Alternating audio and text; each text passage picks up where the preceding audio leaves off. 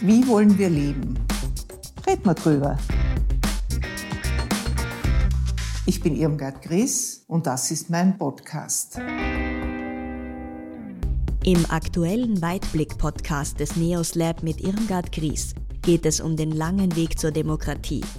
Dazu spricht die ehemalige Präsidentschaftskandidatin mit dem ehemaligen Bundespräsidenten Dr. Heinz Fischer.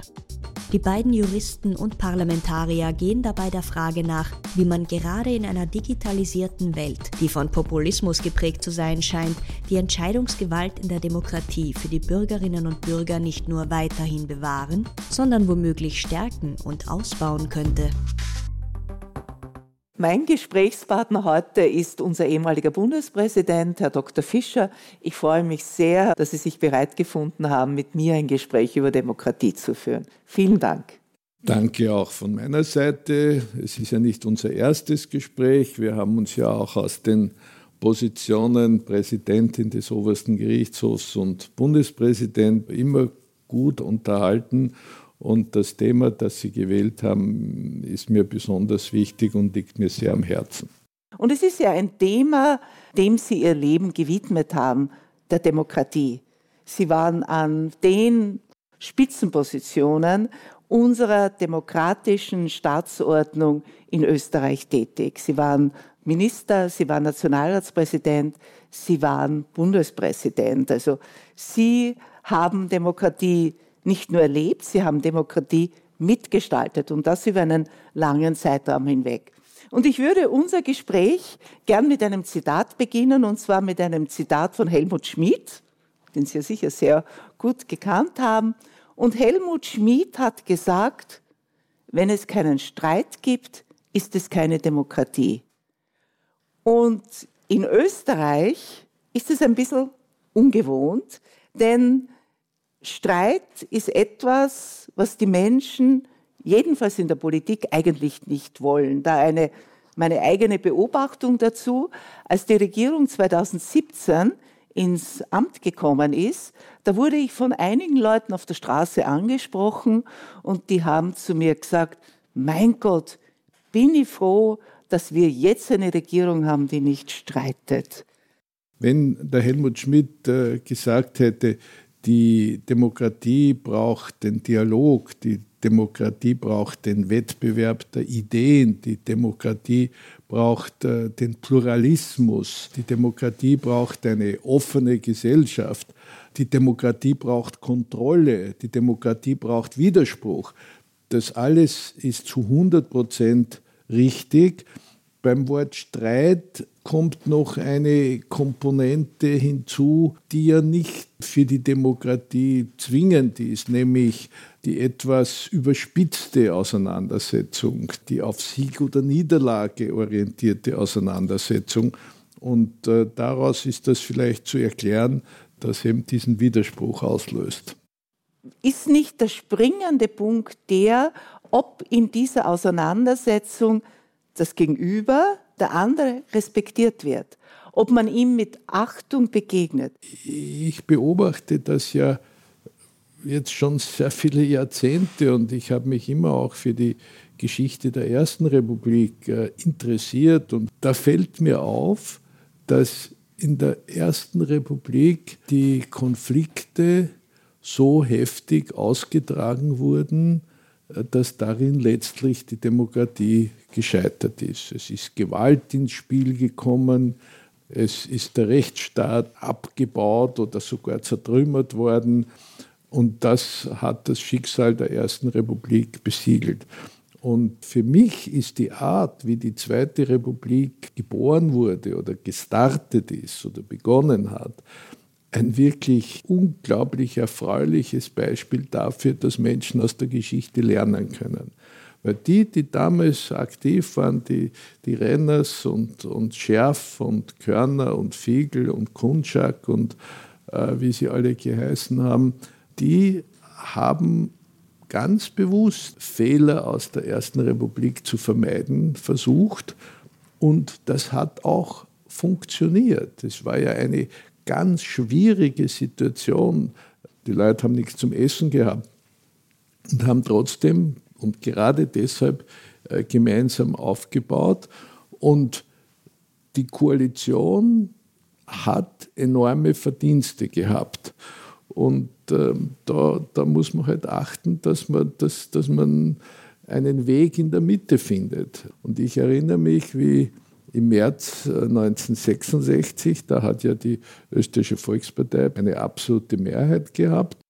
Klaus und Wittheim haben eine Alleinregierung gebildet und haben ein erstaunliches Maß an Brücken weiter bestehen lassen. Und wie dann Kreisky im Jahr 70 eine Mehrheit bekommen hat und eine Alleinregierung gebildet hat, hat er das fortgesetzt. Da gibt es die, die, die, lustige Geschichte, der Kreisky hat als seinen Handelsminister den Staribacher ernannt und der ist in das Büro seines Vorgängers äh, eingezogen, das war der Minister Mitterer, der ÖVP-Handelsminister. Und der hat ein rotes Telefon zum Salinger gehabt, zum Präsidenten der Bundeswirtschaftskammer. Und wie der Staribacher dort in das Ministerbüro eingezogen ist, hat irgendein eilfertiger Beamter gesagt, ja und Herr Minister, das rote Telefon zur Bundeswirtschaftskammer, das werden ja Sie als, als Sozialdemokrat und Gewerkschafter nicht brauchen, das werden wir abmontieren und haben Sie noch irgendwelche Wünsche? Und der Staribacher hat gesagt, na, sind Sie wahnsinnig? Das ist für mich äh, der wichtigste Telefonapparat. Ich will ja den Kontakt mit der Wirtschaft, mit dem Salinger fortsetzen. Aber sowas wäre heute wahrscheinlich ähm, in der Form nicht denkbar und das ist schade. Muss man nicht auch sagen, dass es schon zu einer Aufteilung der Republik gekommen ist in der Zeit zwischen Rot und Schwarz, dass Menschen das Gefühl gehabt haben, die sichern sich alle wesentlichen Positionen, es ist die Farbe entscheidend und weniger die Qualifikation.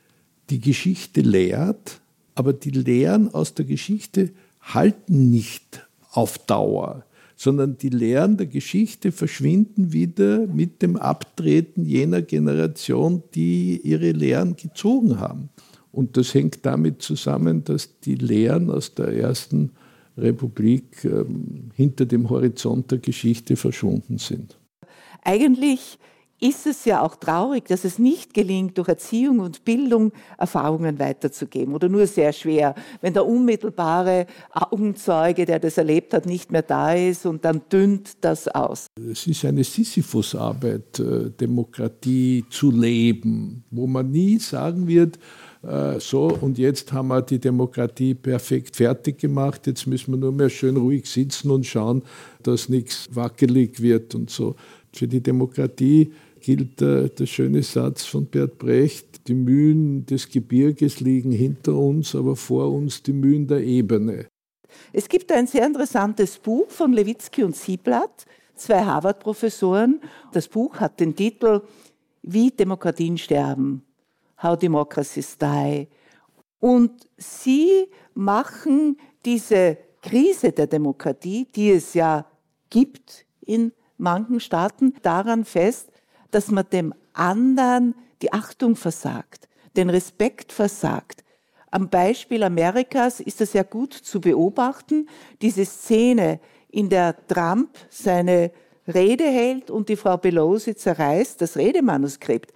Das ist ja eine völlige Absage an den politischen Gegner. Wobei er vorher ihr den Handschlag verweigert hat, nicht? Das, das, ist, das eskaliert. Das, das eskaliert. Ja? Zuerst, äh, die, sie will ihm die Hand geben, er dreht sich um und äh, wie er seine Rede gehalten hat, zerreißt sie das Manuskript. Genau so soll es nicht sein.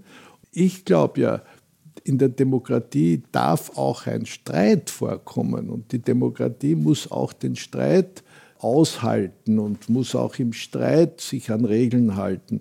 Also ich würde sagen, der Streit muss in der Demokratie möglich sein. Der Streit äh, darf in der Demokratie nicht äh, so quasi äh, einen Ausnahmezustand auslösen. Aber die Demokratie kommt über lange Phasen auch ohne Streit aus, wenn sie einen vernünftigen, harten, aber fairen und das vis-à-vis -vis ehrlich ihm gegenübertretenden oder ihr gegenübertretenden Dialog führt. Das ist die Basis der Demokratie und der Streit kann sein, aber er muss nicht sein. Liegt nicht auch ein gewisser Widerspruch darin, dass man einerseits den Streit in der Demokratie so negativ sieht und auf der anderen Seite sich aber bewusst sein muss, dass die Demokratie nur funktionieren kann, wenn es Kompromisse gibt. Also man hat einerseits eine Auseinandersetzung verschiedener Standpunkte, verschiedener Meinungen und dann muss man zu einem Ausgleich der Interessen kommen und dann muss man zu einer Lösung kommen, mit der beide Seiten leben können. Jetzt wird aber in der öffentlichen Wahrnehmung der Kompromiss, das Nachgeben oft negativ gesehen. Man sieht das ganz deutlich bei einer Regierung, wo ein starker Partner mit einem kleinen Partner zusammen regiert. Da wird dem kleinen Partner gleich vorgeworfen, er wird über den Tisch gezogen, er hat danach gegeben, er hat seinen Standpunkt nicht durchgesetzt. Aber es ist ja anders gar nicht möglich, nicht? Man muss da zueinander finden. Also ich bin auch der Meinung, dass Kompromiss und Demokratie sehr viel miteinander zu tun haben. Eine Demokratie kann auf Kompromisse nicht verzichten. Eine Demokratie kann auch nicht darauf verzichten, äh, die Minderheit auch als Faktor zu betrachten. Es hat nicht nur die Mehrheit äh, alle 100 Prozent an, an Wahrheit für sich gepachtet, sondern Demokratie braucht den Kompromiss. Der Busseck hat einmal gesagt, ihm passt nicht, dass die Parteien den Kompromiss schon haben, bevor sie wissen, was ihre eigenen Positionen sind. Da mag er recht haben. Aber der Kompromiss ist in Österreich nicht äh, etwas Negatives. Was den Österreichern zu Recht, glaube ich, nicht gefällt, ist die, die heimlich-tuerische Backelei. Muss man nicht sagen, dass eigentlich die Lösung vielleicht darin liegt, dass man diese Vorgänge, diese Entscheidungsentwicklung transparent macht, dass man sichtbar macht, welche gegensätzliche Interessen einander gegenübergestanden sind, warum man dem anderen in dem einen Punkt nachgekommen ist, welches übergeordnete Ziel man dadurch erreichbar gemacht hat. Geht das überhaupt oder gehört es nicht zum Wesen solcher Gespräche, dass sie halt nicht in aller Öffentlichkeit geführt werden? Wie gehen wir damit um? Diesen Mittelweg zu finden, das ist immer eine, eine, eine wichtige Aufgabe der Demokratie. Und daher würde ich sehr unterscheiden zwischen dem offen und fair ausgehandelten Kompromiss einerseits und dem nicht seriös zustande gekommenen, vor der Öffentlichkeit äh, möglichst geheim gehaltenen Backeleien. In der Eröffnungssitzung des österreichischen Juristentages voriges Jahr hat die Frau Lüppe-Wolf, sie war Bundesverfassungsrichterin, den Festvortrag gehalten. Und in ihrem Vortrag hat sie sich mit der Demokratie befasst. Und zwar war das Thema, ob die Demokratie in der Krise ist und eine besonders krisenanfällige Staatsform ist. Und die Frau Lüppe-Wolf sagt, das stimmt nicht. Die Demokratie ist nicht krisenanfälliger als andere Staatsformen, aber sie braucht bestimmte Voraussetzungen. Und eine dieser ganz wesentlichen Voraussetzungen ist ein Rechtssystem, ist der Rechtsstaat, die Sicherheit, dass es klare, verständliche Regeln gibt, die für alle gleich gelten und dass es unabhängige Gerichte gibt, die auch dafür sorgen, dass Regeln eingehalten werden. Jetzt habe ich in meiner Zeit in der Justiz erlebt, dass die Bereitschaft der Politik, die Justiz entsprechend auszustatten, enden wollend ist.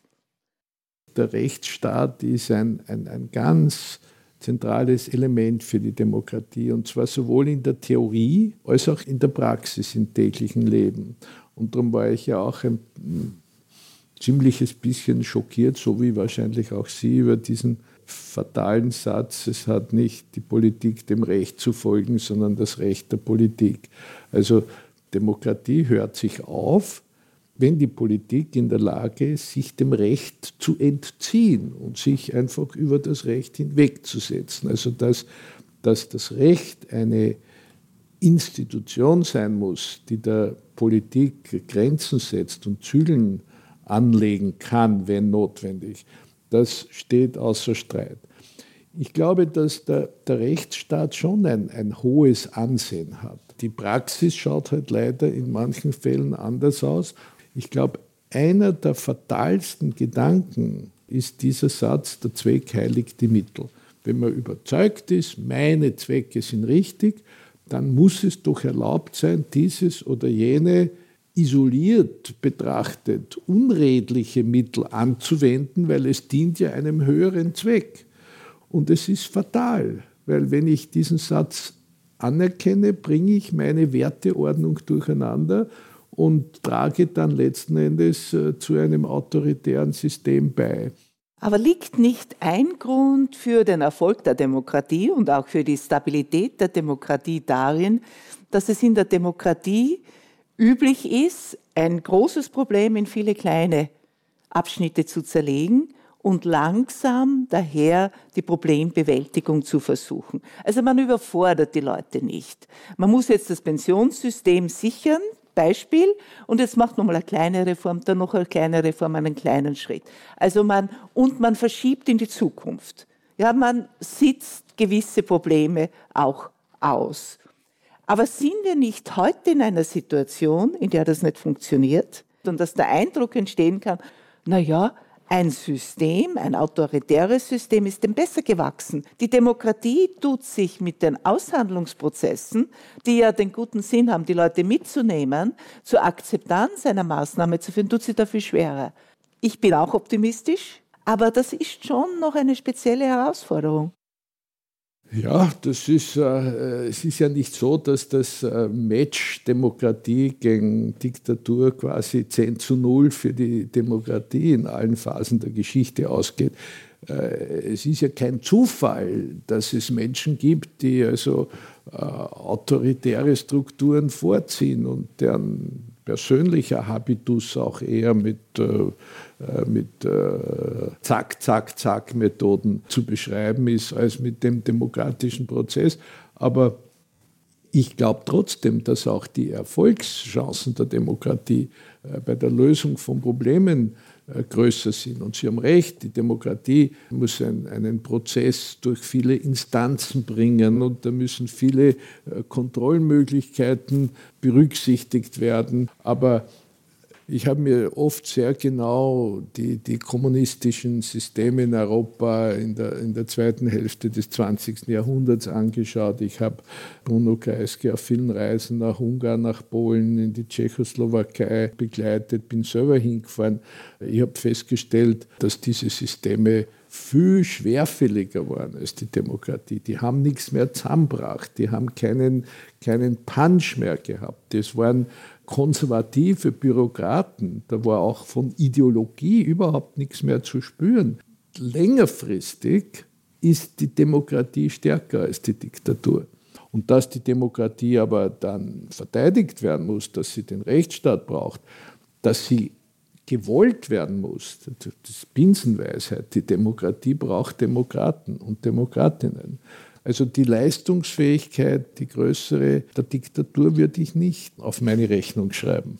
Ich auch nicht. Und man sieht ja bei der Epidemie in China, dass das Problem so groß geworden ist, weil man nicht sofort reagiert hat. Also da ist sicher ein transparentes System mit Medienfreiheit, mit Meinungsfreiheit, eine pluralistische Gesellschaft ist sicher überlegen.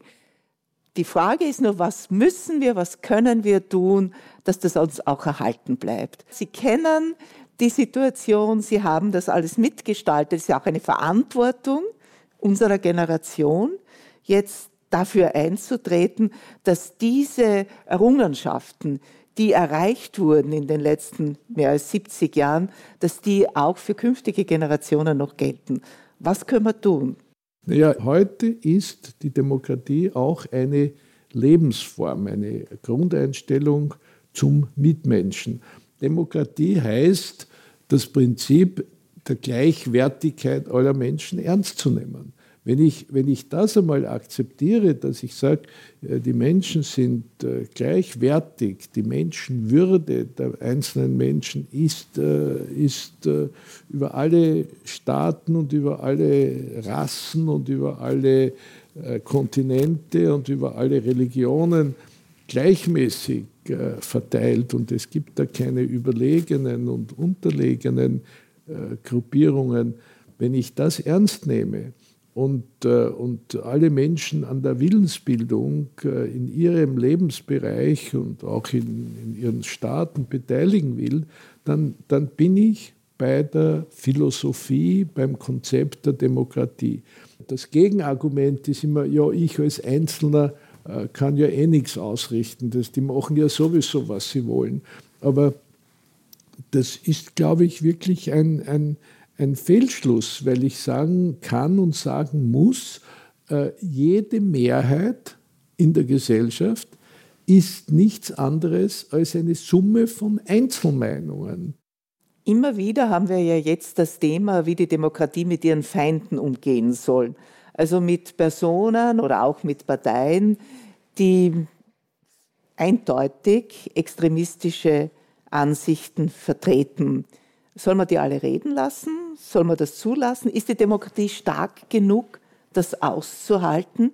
Braucht man da Verbote oder ist nicht die Meinungsäußerungsfreiheit ein so hohes Gut, dass man auf jeden Fall die Möglichkeit geben muss, sich zu äußern und darauf hoffen und vertrauen muss, dass man Gegenargumente bringen kann? Ja, ich glaube, wir haben da ja recht vernünftige Lösungen im Großen und Ganzen gefunden, die natürlich dann auch vernünftig angewendet werden muss. Es gibt Meinungsfreiheit, es gibt Wissenschaftsfreiheit, es gibt Religionsfreiheit, es gibt äh, viele andere Freiheiten, aber auch Freiheiten, können an Grenzen stoßen. Es gibt Gesetzesvorbehalte, die der Freiheit eine Grenze setzen, vor allem dort, wo der Gebrauch der Freiheit die Freiheit anderer einschränkt. Das ist ja ein, ein ur, ur, uraltes Problem aller, aller, allen menschlichen Zusammenlebens. Aber rechtsextreme Ideologien in komprimierter Form die äh, müssen wir uns vom Leib halten, indem wir das Verbotsgesetz in vernünftiger Weise anwenden. Und die, die wichtige Aufgabe der Demokratie ist, unvertretbare Machtkonzentrationen zu vermeiden. Dazu gibt es äh, viele Instrumente von, von der Gerichtsbarkeit, der Verfassungsgerichtshof, den Oppositionsrechten, den Medien. Alle diese unverzichtbaren Elemente einer Demokratie haben die Aufgabe, Machtkonzentration zu vermeiden. Dort, wo diese Instrumente äh, nicht oder ungenügend vorhanden waren, ist der Bereich der Parteien. Weil innerhalb der Parteien gibt es dasselbe Prinzip. Auch eine Partei will äh, Macht akkumulieren und wir haben ja momentan eine Entwicklung, die auch eine gewisse Antwort darauf gibt. Ich glaube ja, dass die Macht der Parteien in den, in den letzten Jahrzehnten aus verschiedenen Gründen eher abnimmt. Und es bilden sich wieder neue Elemente und neue Strukturen, äh, die dem Gesetz der Akkumulation von Macht unterliegen und wo wir aufpassen müssen, dass sich nicht Macht dorthin verschiebt und dort unkontrollierbar ist. Bis hin zu den äh, unglaublich anwachsenden Ministerbüros und, und solchen Phänomenen der, der jüngeren Vergangenheit, äh, die, die ausdrücken, äh, wie man immer wieder der Versuchung unterliegt, und das ist nicht ein individuelles, sondern ein strukturelles Problem, Macht zu akkumulieren und sich der Kontrolle zu entziehen und Transparenz zu vermeiden und auf diese Art der Demokratie das Leben schwer zu machen. Liegt ein Grund für die Schwäche der Parteien, die wir heute ja allgemein beobachten, vielleicht auch darin, dass Weltanschauungen erstens weniger verbindlich geworden sind, zweitens es weniger klar ist, welche Weltanschauung eine Partei vertritt, weil eben die Gesellschaft pluralistisch geworden ist, divers geworden ist und eben verschiedene Anschauungen und Meinungen nebeneinander existieren? Also ehrlich gesagt äh, glaube ich das eigentlich nicht, weil ich der Meinung bin, äh, dass die äh, starke ideologische Fixierung der politischen Parteien im ausgehenden 19. Jahrhundert und auch noch weit im 20. Jahrhundert fast das Gegenteil bewirkt hat. Äh, man, die Parteien haben sich ein ideologisches Korsett selbst gegeben oder haben es ererbt von ihren quasi Vorgängern. Und äh, das, der, der, der Wille und das Interesse der Bürger war eher nach weniger ideologischer Fixierung, nach einem größeren Pluralismus auch innerhalb der Parteien und nicht deren Fixierung an eine bestimmte Weltanschauung. Meine Frage ist aber, wie weit können Parteien überleben, wenn sie nicht die Möglichkeit haben, Posten zu vergeben, wenn sie da nicht die Hand drauf haben? Der Max Weber spricht von der Ämterpatronage als dem wesentlichen Element, damit eine Partei bestehen und auch wachsen kann, weil sie ihm etwas herzugeben hat. Also es ist weniger das Gemeinwohl, das jetzt die Bevölkerung interessiert, leider ist es so, es ist das eigene Wohl. Und wenn das eigene Wohl unmittelbar gewinnt durch eine Partei, ist natürlich die Neigung viel, viel größer, diese Partei zu unterstützen. Also ist es nicht in einem gewissen Sinn eine Quadratur des Kreises, wenn ich versuchen will, einerseits Parteien zu haben, ich brauche Parteien für die Demokratie, die Demokratie kann ohne Parteien, ohne Sammlung bestimmter Interessen kann sie ja nicht bestehen. Und auf der anderen Seite, wenn ich verhindern will, dass die Macht zu groß wird, dass der Einfluss zu groß wird und dass dann letztlich nicht mehr die Qualifikation zählt bei vielen Posten, sondern das Parteibuch.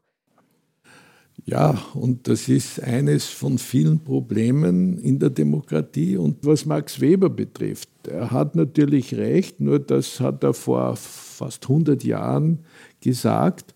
Und die Parteien waren schon anders vor 100 Jahren. Die Sozialstruktur war relativ äh, klar. Es hat eine, eine breite Arbeiterklasse, wenn man will, gegeben, mit, mit sehr ähnlichen Schicksalen und Interessen und, und Leiden und Problemen. Und es hat äh, Unternehmer und Wirtschaftstreibende gegeben, die auch äh, relativ ein höheres Maß an Einheit gehabt haben. Heute ist unsere Gesellschaft ja viel differenzierter. Ein Proletariat, ein breites gibt es nicht. Und äh, die Rolle der Parteien ist heute gar nicht so einfach und sie müssen sich mit vielen anderen Faktoren in der Gesellschaft, da kommt die Rolle der Medien zum Beispiel dazu, da kommt auch die Rolle der vergrößerten Internationalität dazu, da kommt die Rolle von transnationalen Organisationen und Institutionen, Europäische Union etc. dazu.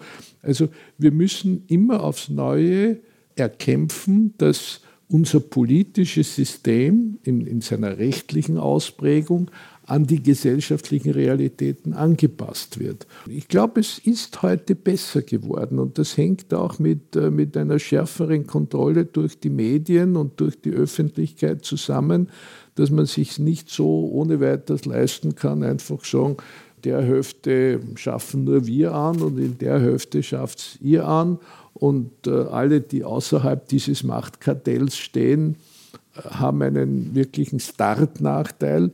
Vielleicht bin ich naiv, aber ich glaube, tendenziell haben wir die Möglichkeit, dass Postenbesetzungen transparenter werden und dass Postenbesetzungen, äh, dass da mehr Leute hinschauen können, was da geschieht und kritisieren können. Und wenn uns das gelingt, wäre das, wär das sehr wichtig für das Ansehen und für die Akzeptanz der Demokratie. Herr Dr. Fischer, Sie haben ja den weitaus überwiegenden Teil Ihres Lebens im Parlament verbracht, also haben Spitzenpositionen dort als Parlamentspräsident eingenommen. Meine Erfahrung im Parlament ist vergleichsweise sehr kurz gewesen, nicht einmal zwei Jahre. Ich bin sehr froh, dass ich diese Erfahrung gemacht habe und ich habe auch wirklich schätzen gelernt, welcher Dienst hier geleistet wird von Politikern. Wie schwierig es ist, hier wirklich glaubwürdig zu Entscheidungen zu kommen, zu evidenzbasierten Entscheidungen, wie man so gerne sagt. Und das sind gewisse Gesetzmäßigkeiten, die sich in unserem Parlament herausgebildet haben, die das erschweren, wenn nicht gar verhindern. Und zwar habe ich gefunden, dass allein wie die Sitzungen organisiert werden, dass das Sitzungen sind von zwölf Stunden, von 14 Stunden, wo die Abgeordneten drinnen sitzen, wo man doch erwartet, dass sie aufmerksam sein sollen, weil es ist ja gegenüber dem oder der, die da sprechen, ist es extrem unhöflich, wenn man jetzt etwas anders macht. Aber es ist einfach nicht zu leisten. Ich habe mich immer bemüht, aufmerksam zu sein, mitzudenken, es ist mir extrem schwer gefallen. Also warum organisiert man das nicht anders? Also ich, ich finde das nicht nur interessant, sondern das sind Lieblingsthemen von mir, mit denen ich mich äh, jahrzehntelang wirklich äh, beschäftigt habe. Und ich habe von, von 1962 bis 2004 im Parlament gearbeitet, mit Ausnahme von dreieinhalb Jahren als, als Wissenschaftsminister, also fast 40 Jahre. Ich habe auch viele Reformvorschläge für, für die Parlamentsarbeit gemacht und einen Kommentar zur Geschäftsordnung des Parlaments geschrieben. Ich würde es so sagen. Erstens, das, was Sie schildern, ist berechtigt, immer wieder aufgeworfen und hinterfragt zu werden. Die Organisation der parlamentarischen Arbeit ist ganz, ganz wichtig, aber der Auftritt der, der, Fraktionen im Parlament ist ja auch Teil ihres politischen Kampfes oder ihres politischen Agierens. Und man muss bei Gegenmaßnahmen äh, vorsichtig sein, dass man nicht äh, die Freiheit des Parlaments oder des einzelnen Abgeordneten einschränkt. Redefreiheit des Abgeordneten ist ganz wichtig. Aber wenn eine Fraktion es will, die Frau Petrovic hat einmal bei einem völlig unwichtigen Gesetz über, über irgendwelche äh, Importe bestimmter Produkte elf Stunden geredet. Andere haben es dann nachgemacht. Ich habe als äh, Parlamentspräsident mir meinen naturfreien Schlafsack äh, ins Parlament genommen und manchmal unterm Schreibtisch zwei Stunden, wenn ich Pause hatte, von drei bis fünf geschlafen, damit ich wieder ab fünf Uhr Vorsitz führen konnte. Natürlich ist dann diskutiert worden, also wir müssen Redezeitbeschränkungsmöglichkeiten machen, weil sonst macht man den Parlamentarismus kaputt bis in die Nacht und dann sind alle schon übermüdet und dann ist eine grantige Stimmung. Vielleicht hat womöglich einer in der Milchbar nicht nur Milch getrunken und, äh, und der Parlamentarismus beschädigt sich. Aber mit dem Einschränken von Redezeiten ist, äh, muss man auch sehr vorsichtig umgehen. Wir haben Lösungen gefunden. Wir haben heute Redezeitbeschränkungen, die sind einvernehmlich beschlossen worden. Aber ich kenne viele jüngere Parlamentarier, die sich dadurch äh, behindert fühlen in der Redefreiheit. Was ich so gut wie kaum erlebt habe, war wirklich ein Austausch von Argumenten. Dass ein Redner auf die Argumente eingegangen ist, die der Vorredner gebracht hat. Dass er sich bemüht hat, sachliche Argumente zu finden. Also einige Male habe ich es erlebt, dass wirklich der Spruch gepasst hat, warum sachlich, wenn es persönlich auch geht. Dass man jemanden hier persönlich angreift, mit Argumenten, die völlig neben der Sache liegen. Warum hat sich diese Unkultur, und das ist eine Unkultur, entwickelt? Ja, der Umgang miteinander, das ist vielleicht das allerheikelste Problem, äh, zu vermeiden, dass aus politischer Konkurrenz Feindschaft wird. Mir gefällt immer nach einem wichtigen Tennismatch, wenn der der Federer gegen den Nadal äh, spielt, es kann ja nur einer von ihnen gewinnen und ich habe es noch nie anders gesehen, als dass die nachher nicht nur ein Handshake haben, sondern meist einer, in irgendeiner freundschaftlichen Geste zeigen, wir haben hart gespielt, aber wir sind trotzdem Freunde, vielleicht sogar im Idealfall. Und sowas gibt es auch im österreichischen Parlament. Zu meinen besten Freunden im Parlament hat der Stefan Koren, der Clubobmann der ÖVP, gehört. Ich bin bis heute wo er jetzt schon 86 ist, mit dem Sixtus Lanner, der der Generalsekretär der ÖVP war, freundschaftlich verbunden und war von ihm eingeladen, beim Tod seiner Frau eine Begräbnisrede zu halten. Und äh, das, das gibt es. Und äh, vielleicht fällt da nicht so viel Scheinwerferlicht drauf. Also wie Sie schon früher gesagt haben, Herr Dr. Fischer, die Demokratie braucht Demokraten. So ist Sie es. braucht uns alle. Und Demokratinnen. Und Demokratinnen.